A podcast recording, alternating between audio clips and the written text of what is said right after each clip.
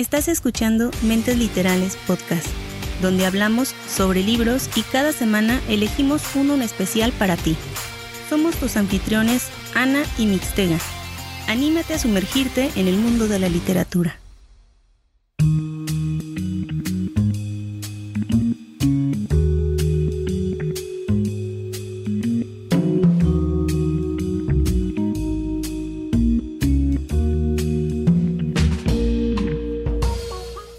Bienvenidos al primer programa del año.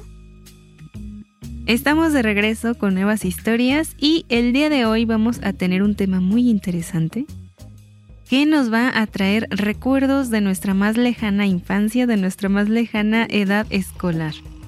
Pero antes de continuar vamos a recibir con mucho cariño a José Mixtega. Hola Mix, ¿cómo te encuentras?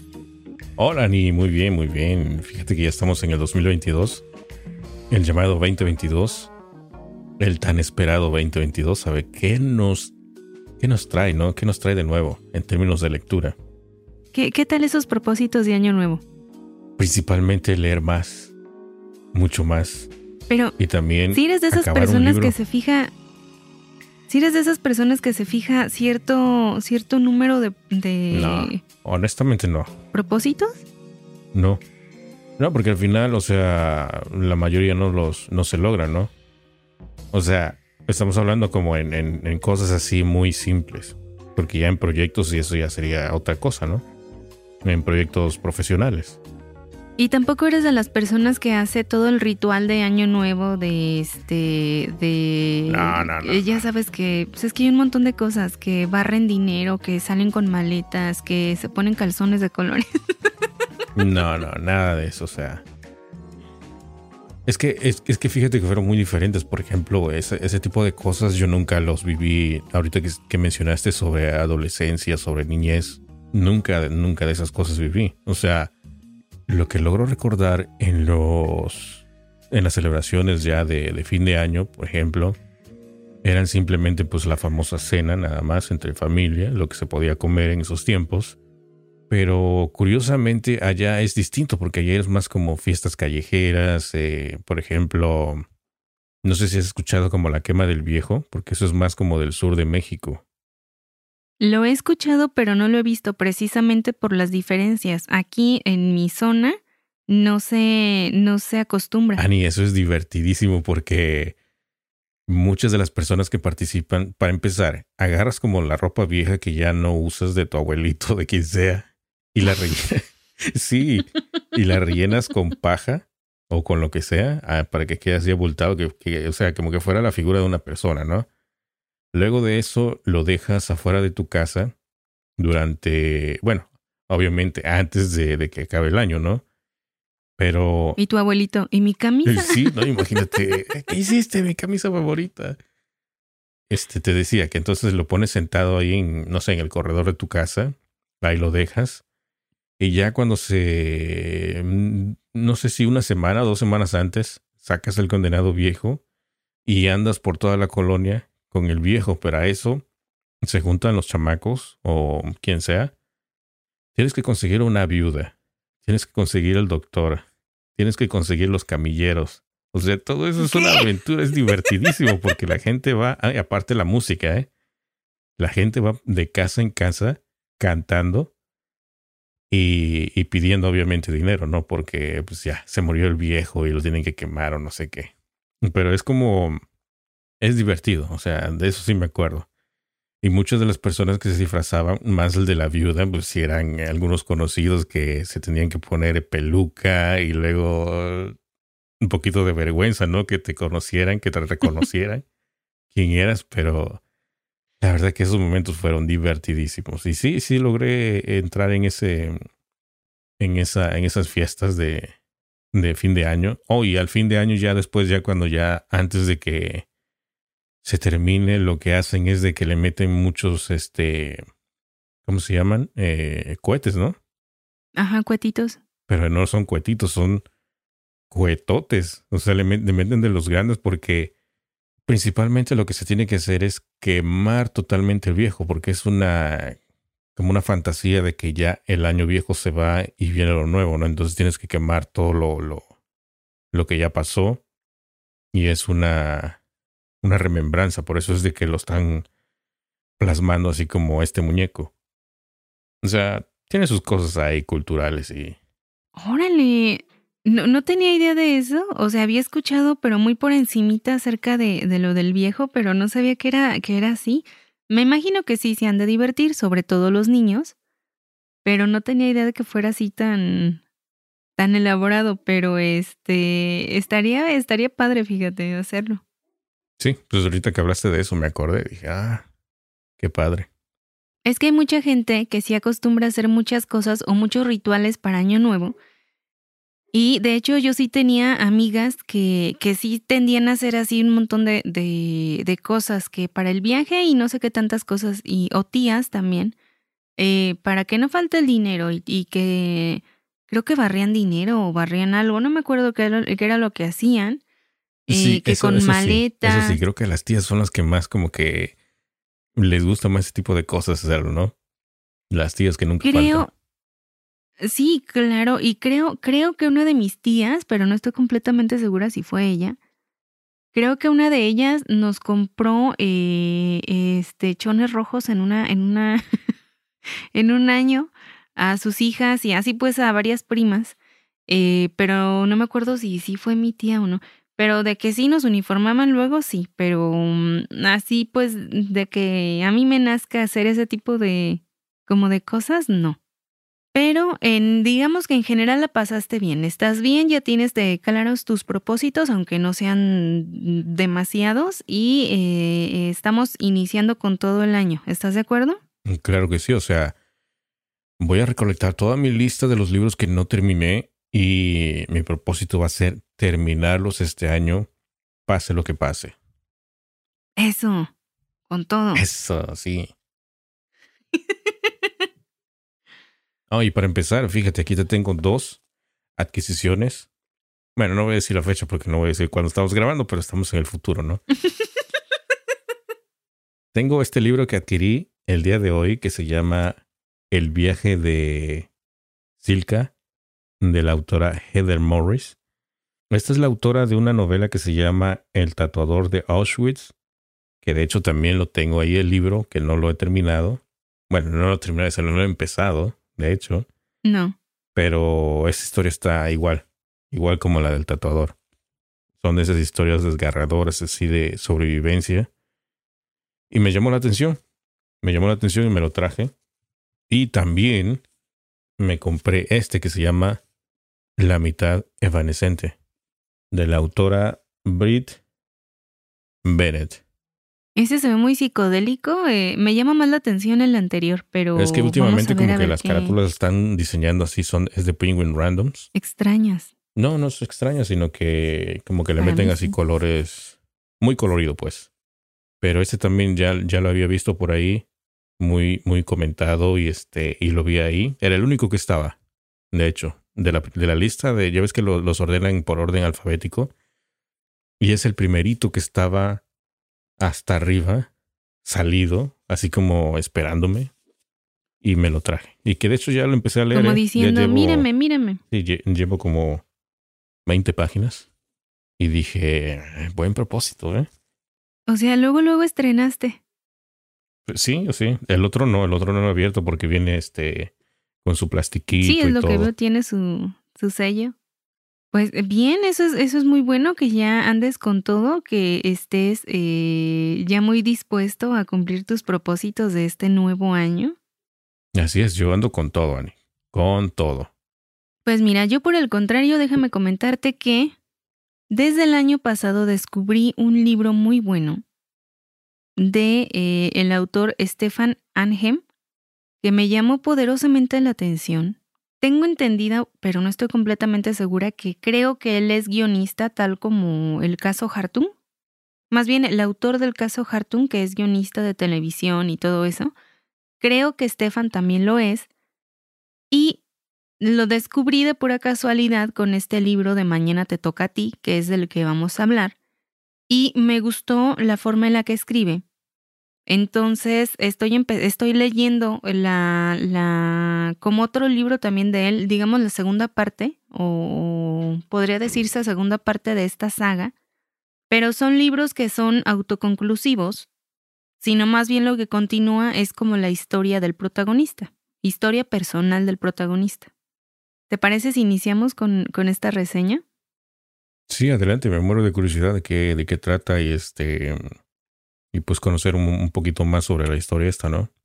Mucho, pero antes déjame preguntarte, eh, ¿en qué etapa de la escuela te gustó más? Por, por ejemplo, eh, en, no en cuanto a aprendizaje o a nivel escuela, sino a nivel compañeros. Compañeros, no, pues es que en compañeros eh, como que fue unas, fueron etapas distintas. O sea, como yo desde un inicio pues, fui un chico tímido. Ya me vine a destapar ya en la, en la época de la preparatoria y... Ah, ya te destapaste. Sí, sí, sí. Y en, en, en, la, en la primaria sí me acuerdo de mis amigos.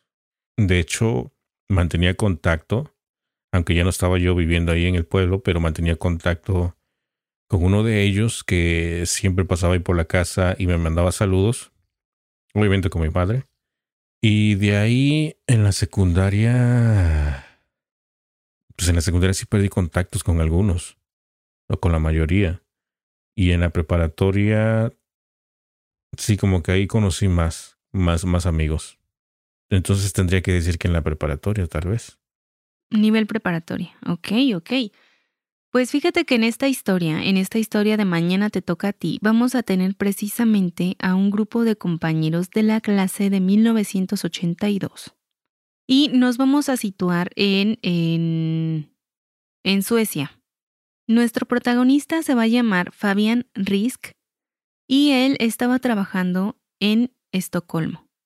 Sin embargo, por cuestiones de trabajo que le como que lo están persiguiendo eh, mentalmente, ya sea con remordimientos, con pesadillas, con estrés postraumático, con muchas cosas, decide dejar Estocolmo y regresar a su ciudad natal, Helsingborg, en donde va a llegar al Departamento de Investigación Criminal y esto va a suceder en unas semanas, o sea, digamos que se encuentra en un periodo de vacaciones, entrecomillado, mientras se traslada de un lugar a otro, mientras un departamento eh, termina con sus papeleos y el otro departamento de policía mete todos los papeles. Fabián tiene a su esposa Sonia, tiene a dos hijos, Teo y Matilda. Ellos están pasando también por una etapa un poco em, estresante de su matrimonio porque eh, Sonia ha tenido siempre como eso, esas etapas como de celos, sobre todo con la compañera de trabajo, con la pareja de trabajo de Fabián, quien era una mujer sumamente guapa, sumamente atractiva, tanto a nivel físico como a nivel intelectual. O sea, era sumamente inteligente, muy guapa. Y como que sí le traía ganas a Fabián, ¿sabes? Como que sí se veía como que decía, este en este no se me va vivo pero no, no se sabe en realidad qué es lo que pasa entre estos dos compañeros. Lo que sí sabes realmente es que Sonia tiene muchos problemas de confianza con Fabián y también muchos problemas en, en, su matrimonio. O sea, tuvieron que ir a terapia, están pasando por etapas muy difíciles y ninguno de los dos quiere rendirse ante el divorcio. Y digamos que este cambio, esta, esta llegada a Helsingborg, eh, supone para todos un cambio y un, un inicio nuevo a nivel personal y a nivel profesional. Así que llegan a su nueva casa, apenas la están descubriendo, todavía no llegan los de mudanzas, los chicos están viendo, decidiendo en qué cuarto va a dormir cada uno de ellos. Todos están felices, eh, por fin tranquilos en un nuevo lugar, repito, un nuevo comienzo cuando de pronto aparece Astrid Tubeson, apodada la Tubi. ¿En serio? ¿La Tubi? Sí, es que eso me dio risa. La Tubi, eso me dio risa y me dio ternura. Ay, la Tubi. Ya, ya te había comentado, eh, ya les había comentado también de que en la preparatoria a una amiga le decían la bocina. Sí, no sé, les dicho que eran medio. Sí, que se juntaba con ustedes, ¿no? Porque no era muy muy del agrado de los demás. No, no, no se llevaba muy bien. Y le decían la bocina porque no paraba de, de hablar. Hablaba hasta por los codos. Bueno, pues vamos a tener a la Tubi, que era, eh, eh, repito, la jefa, la nueva jefa de Fabián, era Astrid Tubeson, pero en el departamento de investigación criminal, o sea, sus subordinados le llamaban la Tubi. Ella no sabía, no tenía ni idea. De pronto, la Tubi se hace presente y empieza a, pues, a llamar a la puerta, ¿no? Eh, a decirle así como que, ay, me da mucha pena interrumpir. Hablando de interrupción, ¿en serio sí le decían la Tubi o tú le llamas así la Tubi? No, así viene en el libro como la Tubi. Es que te conozco, y tú de repente le pones así cualquier apodo a los personajes y dije, ah, ok, déjame confirmarlo. Sí, así decía. En el libro le decían, o sea, ella no sabía, pero sus, sus demás eh, agentes sí le decían la Tubi. Ok. Pero ella era, era una mujer fuerte, era mandona, era, era una jefe muy eh, de mano dura. O sea, era, era, mm, era justa, no era mala onda, pero sí era ruda. O sea, era así de me, me obedeces porque me obedeces. Entonces, la Tubi había tratado de mantener, mantener un contacto, o sea, de llamar por teléfono a Fabián. Lo había estado marcando, pero Fabián había denegado sus llamadas porque decía, mira, yo tengo seis semanas de vacaciones, ya le había prometido a la familia que la iba a pasar con ellos porque ese era, ese era uno de los grandes problemas también de toda la dinámica y de toda la problemática familiar, que Fabián nunca tenía tiempo para la familia. Cuando se metía en un caso, se metía de lleno, no le importaba qué pasara, lo primero era resolver el caso. Entonces ahí está el ingenuo, dijo, llego a una nueva ciudad, ahorita estoy de vacaciones, no le voy a contestar a la jefa porque técnicamente no es mi jefa todavía hasta dentro de seis semanas. La Tubi dice, a mí nadie me deja colgada, a mí nadie me deja en visto, nadie me cuelga el teléfono y si no me contesta me voy a presentar personalmente a su casa a hablar con él. Y es lo que hace. Llega y le explica que tienen un caso, que necesitan explicarle que ya se le dice, mira, me da mucha pena, me presento, soy tu nueva jefa, soy fulanita de tal, vas a estar trabajando en mi departamento, me da mucha pena, sé que estás apenas este, llegando de Estocolmo, que apenas te vas a sentar con tu familia, que este, estás de vacaciones, pero necesito que vengas a ver una escena de un crimen ahora. Y él se queda así como de, ah, chis, ¿por qué no? O sea, pero es que así como de ella, así de, no hay peros. Te vas un ratito conmigo, regresas y te vas de vacaciones otra vez. Ni cómo decir que no. Tu Besson era así, o sea, era, era, te digo, estricta, era muy estricta. Entonces, casi casi que lo sube al carro, se lo lleva y lo lleva a una escena del crimen.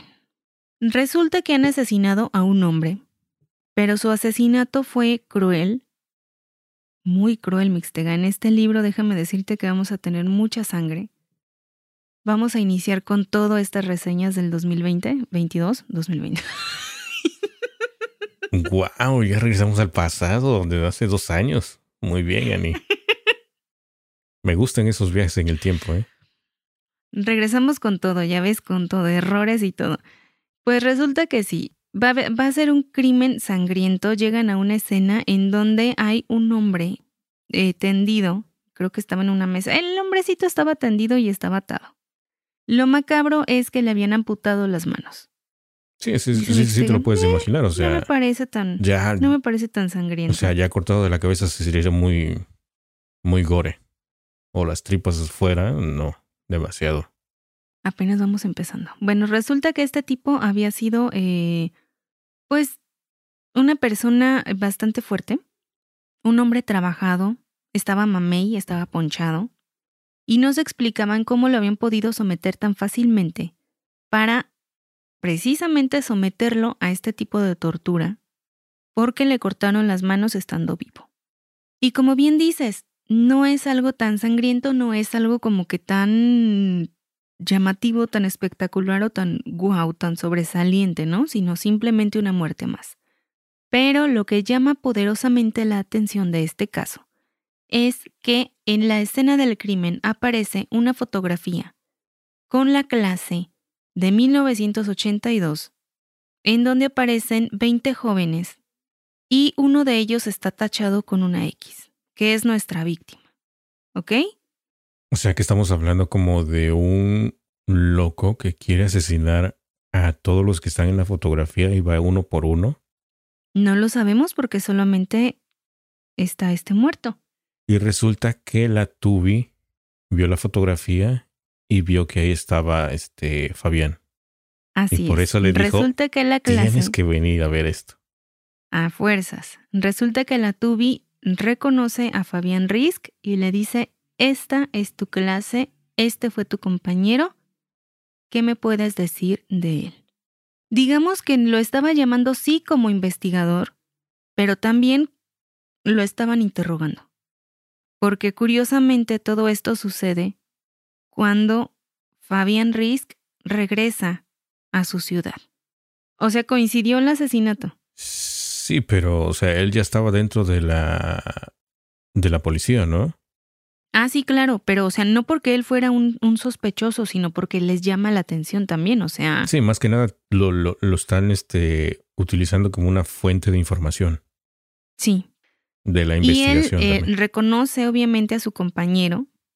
Dice, ah, sí, sí me acuerdo de él. Era, era un hombre, eh, pues, guapo, era uno de los galancillos del salón, era uno de los más, este, mm, era como de esos eh, castrocitos, ¿sabes? De los que se la pasan mo- molestando a los demás, que, que son eh, fastidiosos con los demás compañeros, que los molestan, que, este, eh, que son eh, escandalosos, que no le caen muy bien a los maestros, que si no te las llevas bien con ellos te van a estar friegue y friegue y friegue. ¿Me explico? Sí, sí, sí, de esos abundan muchísimos en, la, en las escuelas. Entonces, era lo que querían saber, cómo era este hombre en su entorno y sobre todo por qué estaba esta fotografía ahí. Fabián se queda completamente helado porque él no recordaba muchas cosas de esa etapa de su vida. Y te aseguro que igual si yo te pregunto a ti de algún compañero que haya estado contigo en la preparatoria, dudo mucho que recuerdes así de rápido a todos tus compañeros o todos los nombres o que los ubiques en, en fotografía a cada uno de ellos. Fíjate que sí, ¿eh? Podría, podría identificarlos. Ahí vamos, Mixtega, nos conocemos, claro que no. Sí, Ani, o sea, por fotografías y por nombres, eh, no, no tanto. ¿Sabes? Yo no, yo no puedo, a mí soy malísima en eso, malísima. Y hace poco, hace no mucho tiempo, eh, una, una, eh, que fue compañera, no iba conmigo, pero de mi generación, eh, de, no me acuerdo si de secundaria o prepa, y no me acuerdo, o sea, ni siquiera me acuerdo. Se lanzó como candidata de algo. Ajá, aquí a nivel, a nivel local, ¿no? A nivel pueblo. Pero el caso es que yo no sabía, o sea, pasaron las elecciones y hasta que ya contacté con una de mis amigas y me dice, ¿no te diste cuenta que fulanita se, se lanzó? Y yo, ¿quién? Luego, o sea, sí vi los carteles y todo, luego, ¿la conoces? Y me dice, no inventes, fue con nosotras en la escuela. O sea, de tu mismo grupo, salón y todo. No de mi, creo que no iba en mi grupo, pero sí de mi generación. Y yo así de, ¿quién? Y ya me estaba diciendo, se llamaba sí, es esta, acuérdate, y se peinaba de tal forma y se juntaba. O sea, me estaba diciendo todo, con quién se juntaba y todo. Y yo así, la mente en blanco, en blanco, en blanco, en blanco. Y yo no, no sé quién sea. Y me dice, no, pero lo que pasa es que se tuneó, o sea, ya, ya está toda este. Ah, sí, pues así es muy difícil de reconocerlos también, ¿no? Pero yo no caí en cuenta, o sea, yo decía, no, pues no sé quién sea. Que de hecho también estuvo muy sonada por ahí en redes sociales por un- una cosa que cometió, pero que no puedo decir qué. Bueno, el caso es que anduvo por ahí muy sonada en redes. Pero bueno, pasó el tiempo, pasaron los meses, honestamente sí pasó mucho tiempo, pero ves que luego dejan las lonas colgadas de así de, de todos los que se van este, postulando y todo. Y en una de esas iba yo bien distraída y pasamos por una calle y estaba una lona toda viejita y ya de este sin color y medio rota. Y como de reojo nada más vi la, la cara de ella y fue así como un flashazo, ¡pum! Y luego luego le mandé mensaje a mi amiga, ya me acordé quién es, ya me acordé. Es la Tubi, es la Tubi. Pero ya había pasado como un año, o sea, ya mucho, mucho tiempo después. Hasta entonces logró ubicarla y fue así de, ¡Ah! por Dios, ¿cómo está de cambiada esta mujer? Se cambió el color de cabello, se cambió, o sea, se cambió miles de cosas, pero sí, o sea, ya, ya haciendo memoria ya lo ubico, ya sé quién es. Pero, o sea, pues yo soy así, yo soy muy distraída. Luego a mí me dicen, yo fui contigo en tal, y yo, no. No, no, no me acuerdo, tú no eras. No. Pero tampoco se acuerdan de mí, tampoco me ubican.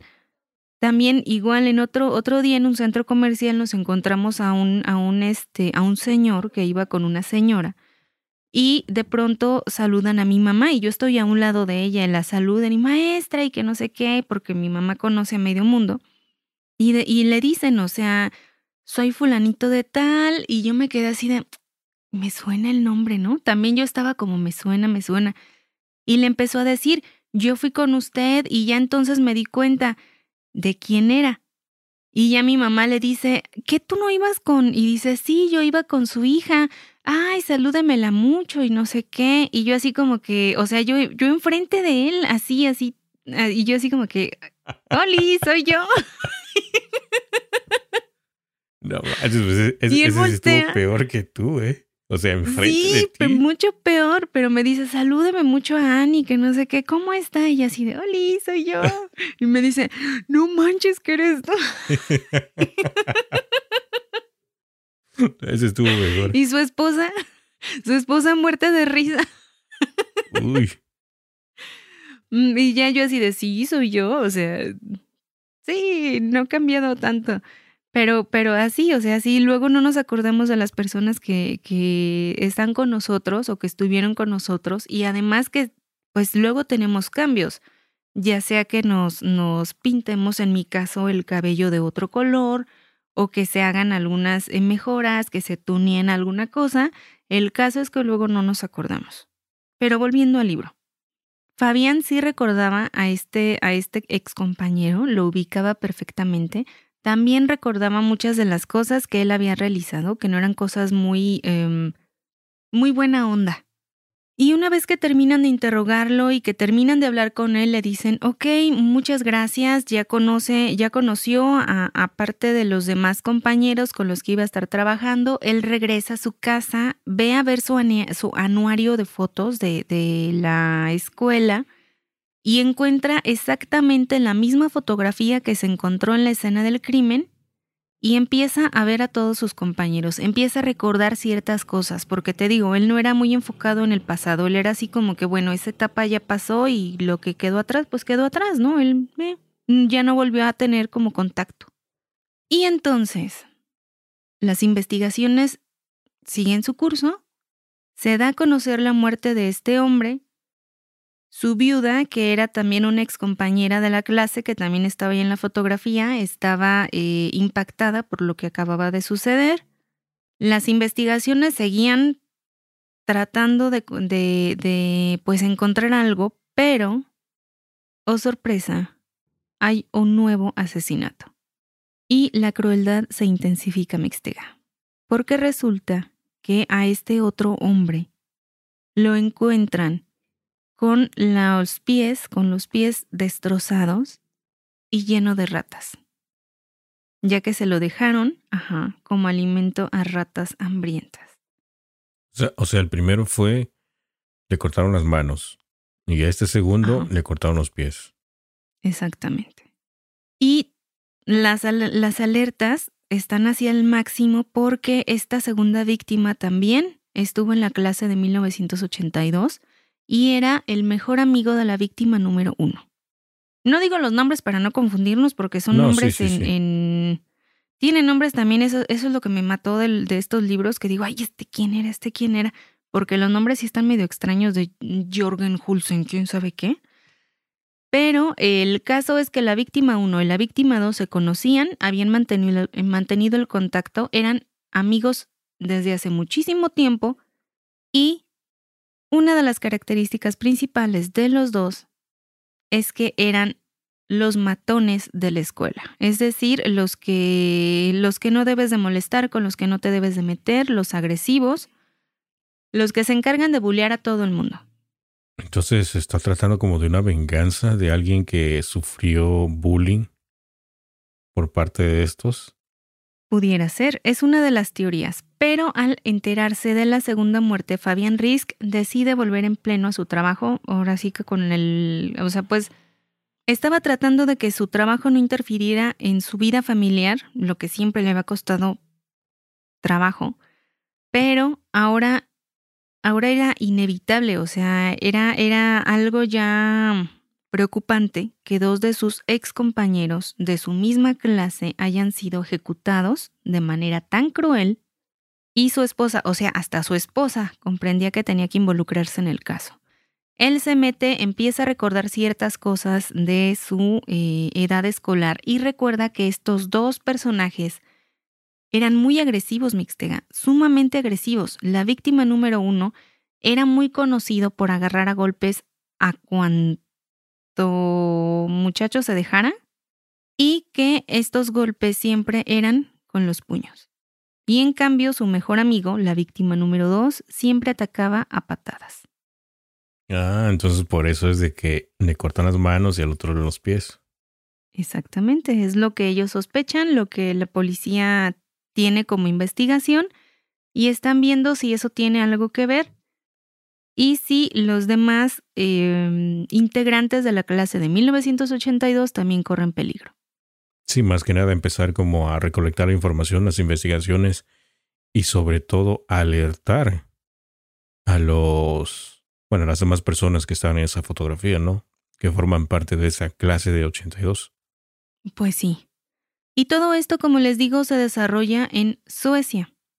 Mientras están ellos investigando todo esto y, los movimientos de cada una de las víctimas, resulta que la víctima número uno se había ido a Dinamarca a hacer, eh, no me acuerdo, no me acuerdo qué se fue a Dinamarca, pero cruzó la frontera. El caso es que se registraron movimientos con su tarjeta de crédito en Dinamarca.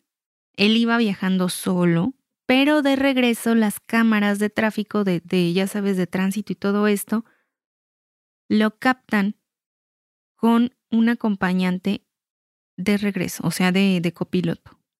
O sea, se va uno, regresan dos y esa misma noche muere. Pero no era su, su, su amigo de la infancia. No, era otra persona. Y así es como se involucra la policía danesa en esta investigación. Porque de alguna forma el asesino estaba en Dinamarca y se lo trajeron a Suecia. ¿ok? Tenían que hacer investigación por fuerza con Dinamarca. Pero la policía danesa no tenía muchas ganas de colaborar en esta investigación, como que eran muy reacios a hacerse amigos, ¿no? Los diferentes departamentos. Sobre todo la policía danesa. Estaba así como que de, no, no, no, no, no vayan a compartir nada de eso, nosotros podemos resolver el caso, nosotros podemos, nosotros podemos, y denegaban toda la información que tenían. La, la tenían aparte, la tenían como secreta y no compartían nada con Suecia. Pero había una, una agente llamada Dunja a quien le importaba resolver el caso. No le importaba la política ni, ni las restricciones de información ni nada, sino lo que a ella realmente le importaba era el caso. Y decide mm, como que saltarse las órdenes que tenía de su jefe, porque el jefe era así como machista, era, era, el jefe era culé, o sea, el jefe la, la tenía aquí, entre ceja y ceja, o sea, así como de, vas a hacer lo que yo te ordene y si no te voy a, como a sacar del departamento. Era, era malo, o sea, era una persona mala. Y ahí también surgen muchos problemas en, entre ellos dos, entre el jefe y Dunja, pero Dunja eh, también es eso, es una mujer terca que, que quiere hacer las cosas de la, de la mejor forma posible, o sea, quiere resolver, no quiere ser parte de todos los problemas de política. Mientras tanto, en Suecia, mientras todos estos problemas se están desarrollando allá, porque hay mucho problema, mucha burocracia y demás, pero también esa parte está así como de no manches, o sea, le están haciendo la vida imposible a este agente, a esta agente. Mientras tanto, en Suecia vamos a tener que seguir las investigaciones y Fabián finalmente recuerda que había un compañero de clase que era víctima, era víctima em, constante de los abusos físicos de, estos de estas dos víctimas. Siempre lo agarraban a golpes, siempre lo agarraban eh, de bajada, ya sea de bromas pesadas, de, de, o sea, de cosas mm, leves que iban de burlarse de él, de decirle que olía feo, cosas así, o a, ya gandalladas más feas, Mix, lo agarraban a patadas, eh, le escupían, le tiraban bebidas encima, o sea, iban creciendo cada vez más las cosas que le hacían. Y este hombre era Claes Malvik. Resulta que Claes, no sé si se pronuncia así, pero yo le digo así. Resulta que Claes pasa a ser el sospechoso número uno, precisamente como tú habías mencionado, por una supuesta venganza en contra de estos dos acosadores que le hicieron la vida imposible durante toda su edad escolar. Y empiezan a investigar qué fue lo que le pasó a Claes. ¿Y qué crees que pasó con él? Bueno, antes de, contestarte, ¿habrá más víctimas? ¿O solamente fueron esas dos personas? Contéstame. Ah, ok. Este. Em, no, pues ni idea, o sea, qué le haya pasado. Se esfumó, se murió, no sé. Se esfumó. Nadie lo puede encontrar, nadie lo localiza. Lo último que saben de él es que sufrió un ataque brutal ya cuando habían terminado la escuela, ya un poco de más eh, edad. Digamos que terminan la escuela, pero estos dos tipos siguen buscándolo para agredirlo. O sea, se cuenta, a veces se iban de borrachera y de pronto pasaban a su casa y le estrellaban botellas, por ejemplo, ¿no? En su casa o, o lo estaban molestando o le decían cosas, o sea, era, era personal contra él. Y en una de estas ocasiones resulta que estos dos tipos agarran a golpes a Claes, pero de una forma brutal, o sea, brutal, de que casi, casi, casi lo matan. Tanto así que necesitó de cerca de 36 operaciones para poder sobrevivir a la golpiza que le dieron.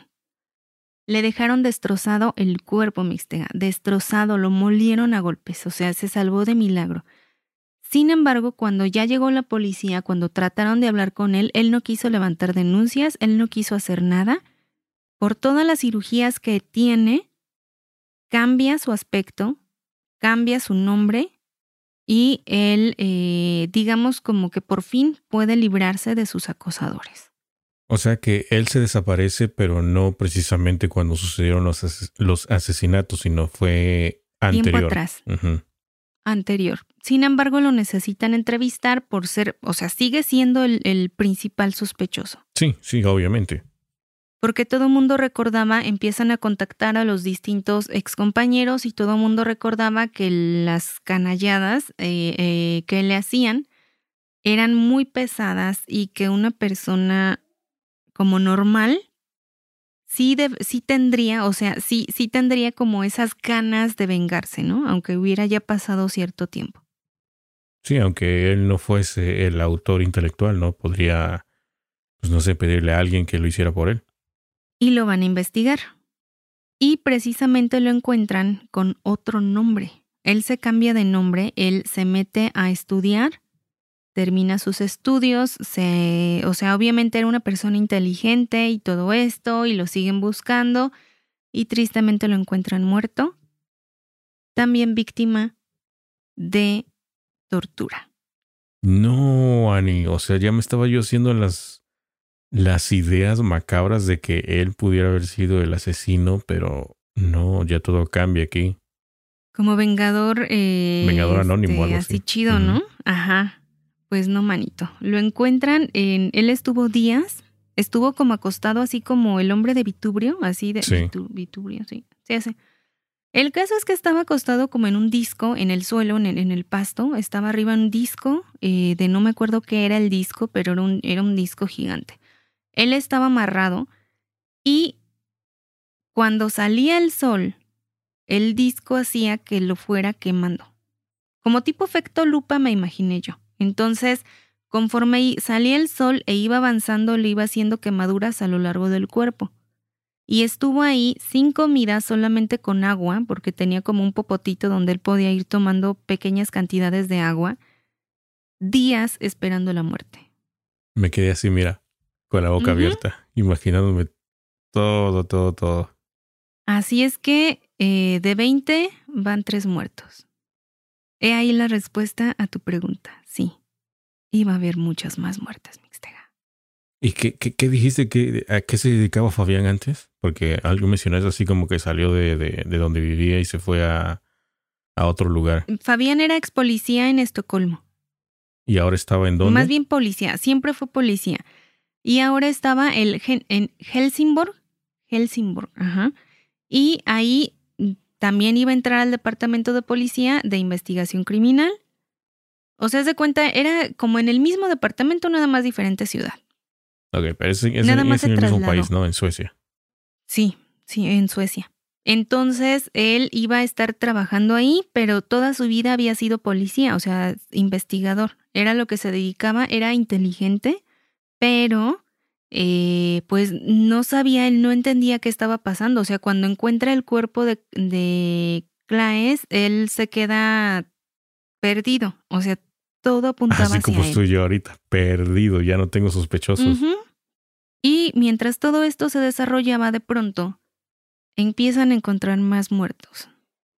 No solamente hombres, sino también mujeres. Pero obviamente de esa clase, ¿no? Todos de esa clase.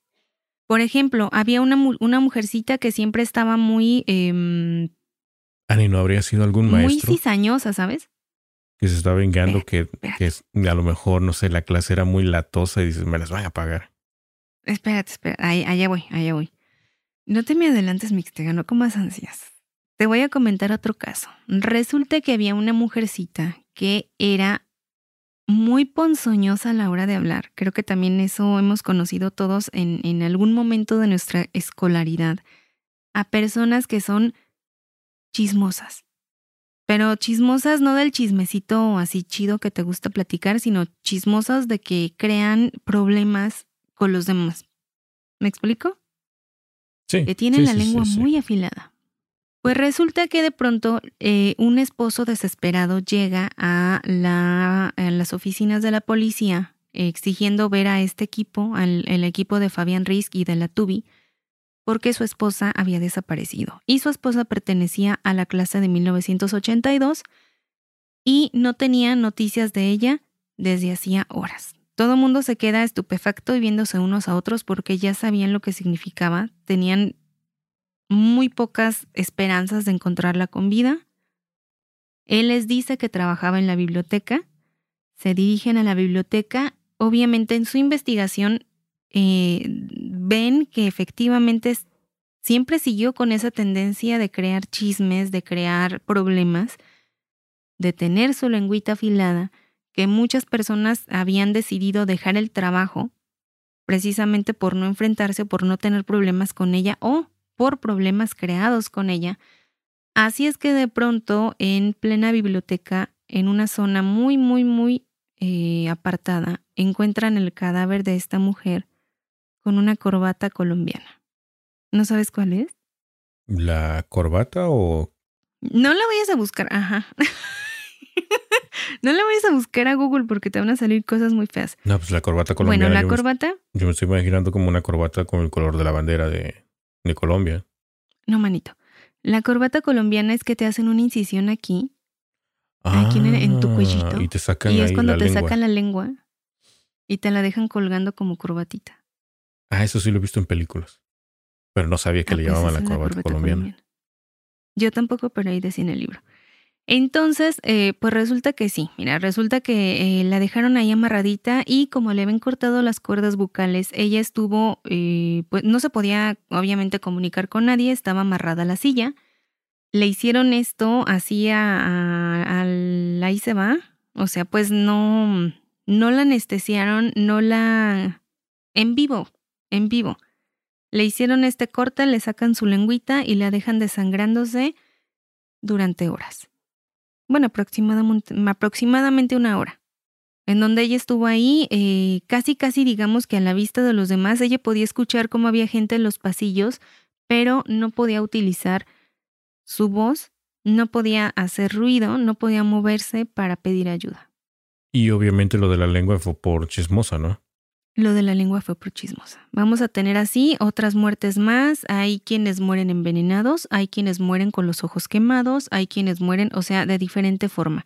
Y todo esto, ellos, la, la policía, el equipo de la Tubi, el equipo de Fabián, empieza a investigar y empiezan a darse cuenta que estas personas están siendo asesinadas por pecados del pasado, pudiera este, ponerse entrecomillado, por pecados que cometieron o, por eh, situaciones que ellos tuvieron en el pasado, por su forma de ser.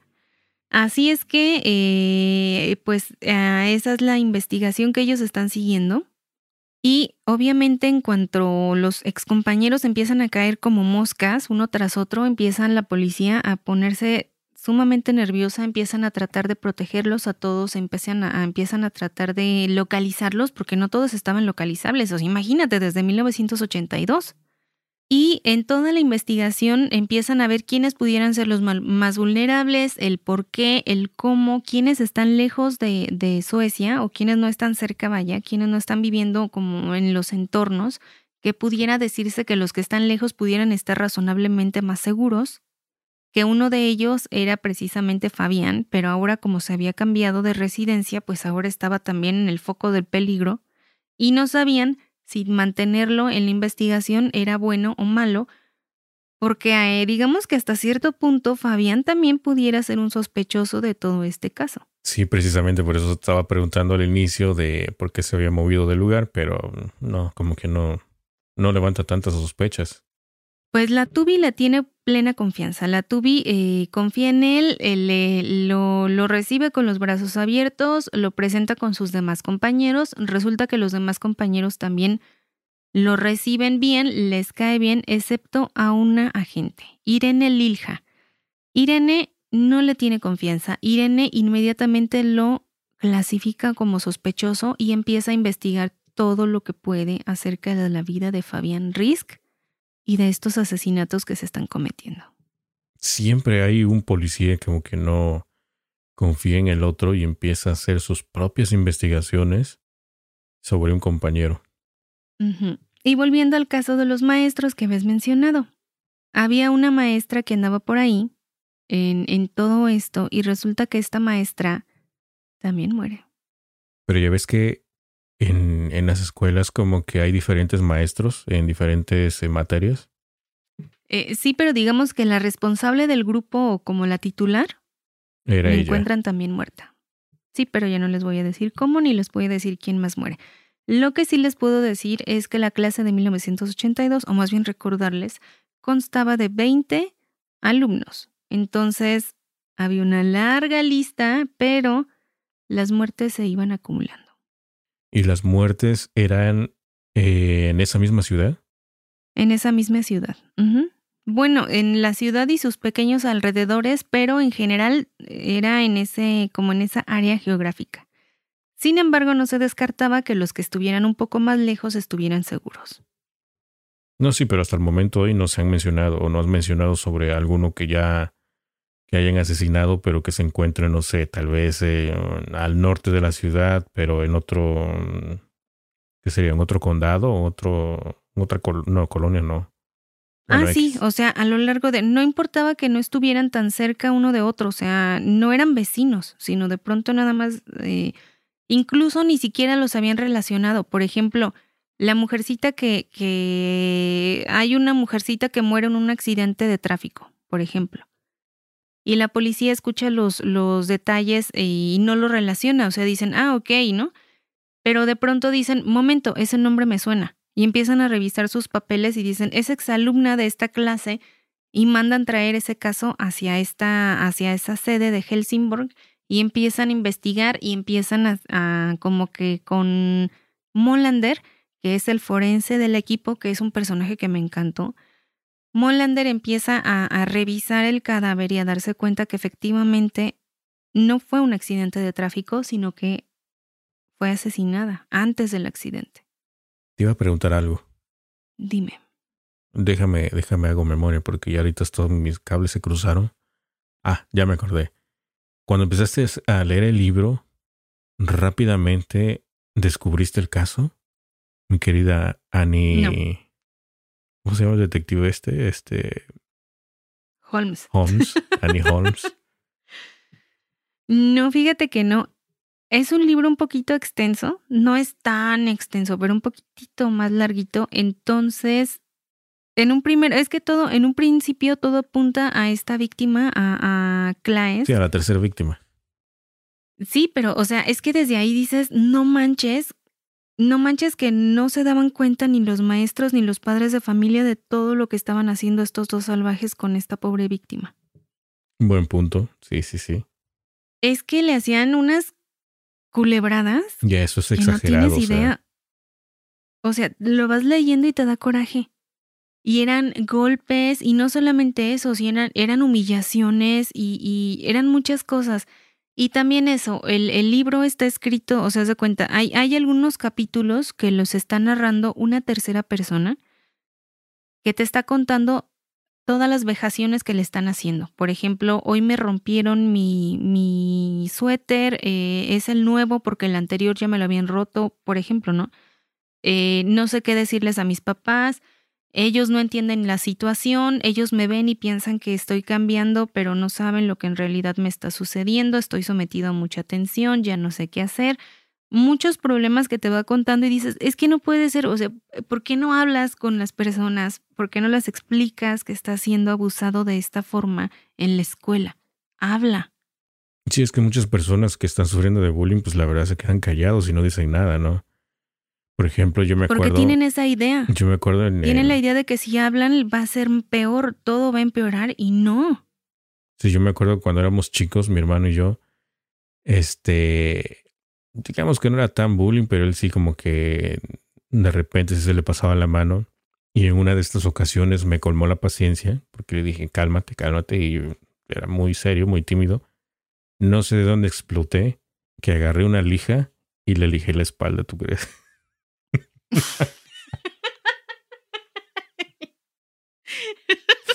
en serio, Ari. Y ya luego me arrepentí porque no estaba, estaba gritando, no llorando, gritando. Hasta mi abuela se enojó, todos se enojaron conmigo. Pues. Y la espalda toda rasguñada. Sí. Pero no era una lija así de piedra, era una lija más o menos como de esas que utilizan para lijar carros, que no es tan gruesa. Pero aún así arde, Pero De todos modos raspa. Sí, sí, sí. Andaba con su espalda toda arañada. ¿Pero te dejó de molestar? Por un tiempo, por un tiempo, ya luego otra vez. Por un tiempo, bueno. Eran peleas así de hermanos, o sea, no tan violentas, pero sí. Pero eh, sí, o sea, y eso es, eso es diferente, porque ahí, eh, no sé, tus papás metían orden, o, o, tu abuela, o era un regaño para cada uno. Pero en esta, en el libro te digo que era así como que estos hacían cuanto querían y nadie les decía nada. Sí, eso ya y es esa era mi desesperación en el libro. Y mi desesperación de, ay, habla con un demonio, habla y diles lo que te está sucediendo. Hay autoridades, hay personas que te pueden ayudar. Porque él estaba cada vez más deprimido hasta que de pronto llega un punto en el que ya no, ya no tolera todo lo que le está sucediendo. Pero tú tienes que descubrir muchas cosas acerca de, pues, primero la identidad del asesino, ¿no? Porque está matando, a cuántos va a lograr matar eh, antes de que lo detengan, si es que lo detienen. Muchas interrogantes. Pero está, tiene un buen ritmo el libro, no se detiene. A mí, a mi modo de ver, es un libro que vale la pena y sobre todo ahorita empezando el año con todo. Sí, sí, a, mí me encantó, ¿eh? Estuve así, mira, como cuando estás viendo esas películas que estás, uh, no quieres que se acabe. O más bien quieres saber qué es lo que realmente sucedió, ¿no? Así estoy. O sea, ahorita me dejaste así con la cabeza. ¡Pum! Sí, caray, e, está muy bueno. Y curiosamente me volvió a suceder lo que ha pasado en otras ocasiones. Sin querer, sin yo buscarlo, sin yo pretenderlo, leí dos libros consecutivos de diferente autor, de diferente, o sea, nada que ver, de la misma trama me pasó lo mismo. Primero leí La casita de jengibre, así se llama, que yo dije La casita de jengibre me suena que va a ser este navideña o de terror, pues ninguna de las dos. Porque resulta ser más o menos así parecido, o sea, sumamente parecido a este libro, que es lo mismo, es, es este, unos eh, asesinatos de, de unos compañeros y todo esto. Y después termino ese libro y digo, eh, pues está, está, tiene su lado como diferente. Y de pronto llego a este libro, mañana te toca a ti. Y digo, momento, o sea, estoy repitiendo la historia, ¿qué está pasando aquí? ¿Por qué me volvió a suceder esto? Pero mañana te toca a ti, tiene más estructura, tiene mayor historia, tiene personajes más definidos, más fuertes. Y en cuanto a historia, es, es mucho mejor. O sea, te quedas. Yo, bueno, yo me quedo con mañana te toca a ti. Muy bien, pues empezamos con el pie derecho este año porque la verdad es que sí está muy bueno. Yo no, yo no podría mezclarlo con otro libro. Yo definitivamente empezaría este hasta terminarlo. Sí, de hecho es lo que sucedió y eh, es de los que leí rápido en mis etapas de, de, tejido porque han de saber que luego me gusta tejer y me pongo a tejer escuchando los libros y los termino luego muy rápido porque a veces pasa mucho tiempo en el que yo estoy sumergida en, en pues en la manualidad, ¿no? Tejiendo, cosiendo y todo esto y de pronto digo, ya pasé la mitad del libro, no puede ser, ya van, ya casi me lo termino o así. Pero en cuanto a lo que decías, sí tuve mis sospechas, pero no. En esta ocasión no le di a ninguno, no, no pude. Eh, ya está el final. Ya está el final. Muy bien. Pero eh, está bueno en, en, cuanto a los, te digo, los personajes. Molander, el forense, me cayó súper bien. Eh, quiero, quiero leer más de él. También por eso me, me aventé luego, luego con el segundo libro. Eh, Fabián Risk, también me cayó bien el personaje, aunque a veces me desesperaba porque sí era así como que se, se metía de lleno en el trabajo y le valía queso a la familia. sí, pues le daba más valor al trabajo que a la familia, ¿no? Sí, pero también, también poniéndote en el lado de él, dices, sí lo entiendes, o sea, es su trabajo, tiene que hacerlo, o sea, también porque, porque si te pones a pensar, él puede ser potencialmente una víctima. También por y eso. luego dices, ay, no manches, también que la esposa le baje sus humos, también que se ponga comprensiva con el hombre, o sea, que no manche. Pero bueno, ahí están los dos tratando de sobreponerse a todo esto de su matrimonio, tratar de salvarlo y de estar bien. Y también me encantó el personaje de Dunja, que es esta mujer policía que está tratando de sobresalir en este, en esta policía, eh, eh, en este departamento de policía danesa en contra de, toda el, de todo el machismo que sufre tanto de sus compañeros como de su jefe. A su jefe le llama el pervertido, o sea, lo tiene así registrado en su celular, el pervertido. Entonces suceden muchas situaciones muy eh, eh, como muy injustas en la vida de Dunja, tanto a nivel personal como profesional, porque ella simplemente quiere hacer su trabajo. A ella no le importaba que la, como que el crédito se le llevara a Suecia. A ella lo que le importaba era que detuvieran los asesinatos.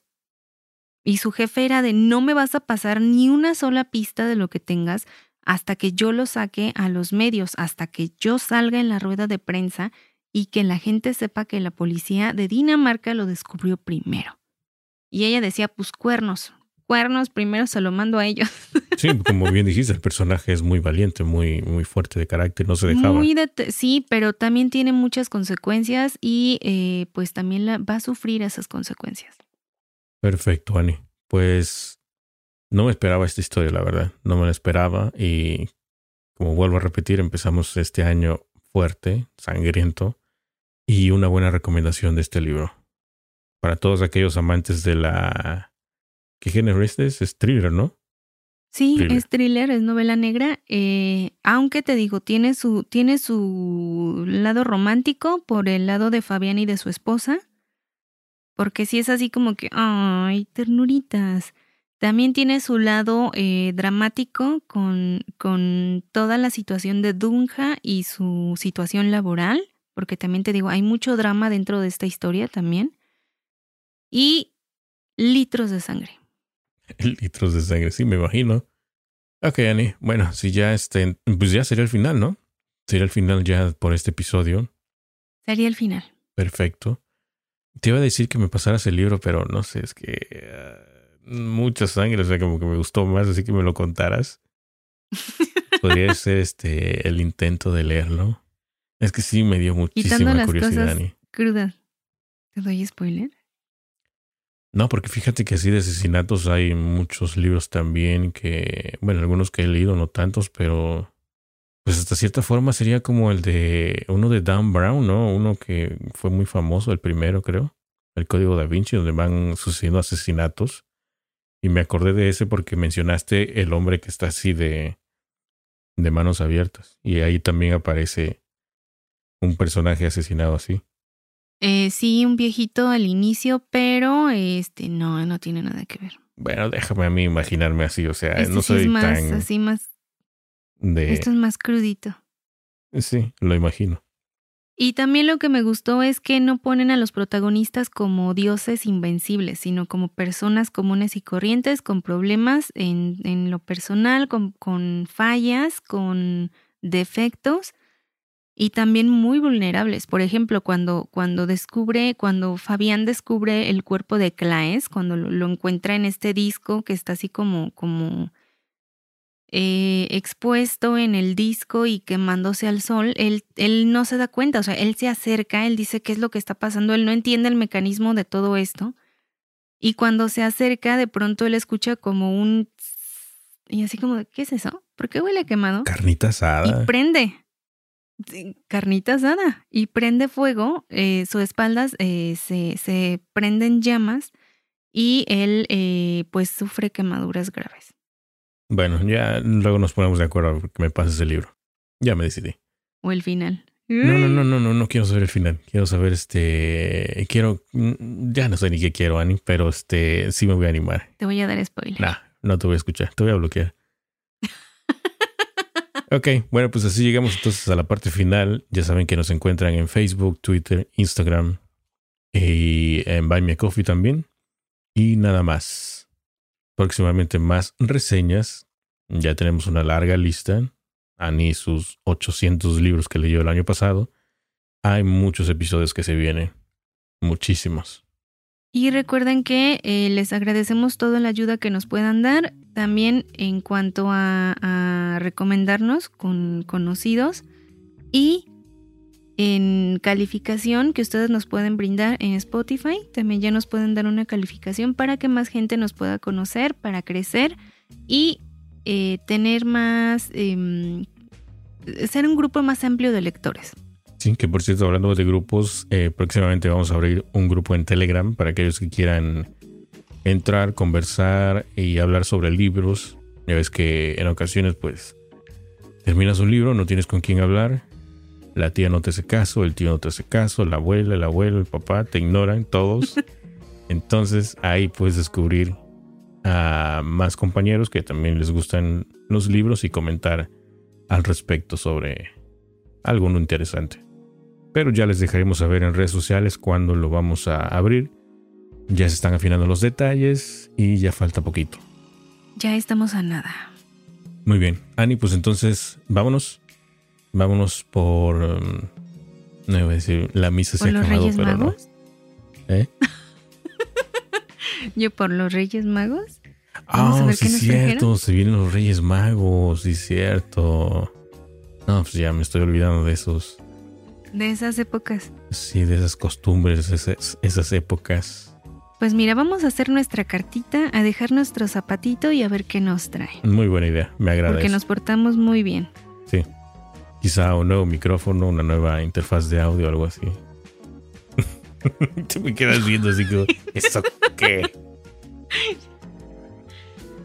Pues a ver qué nos traen. Pues bueno, nos despedimos, los esperamos la próxima semana con nuevas historias y... Y ya, ¿no? Y ya. Así que, Ani, chai.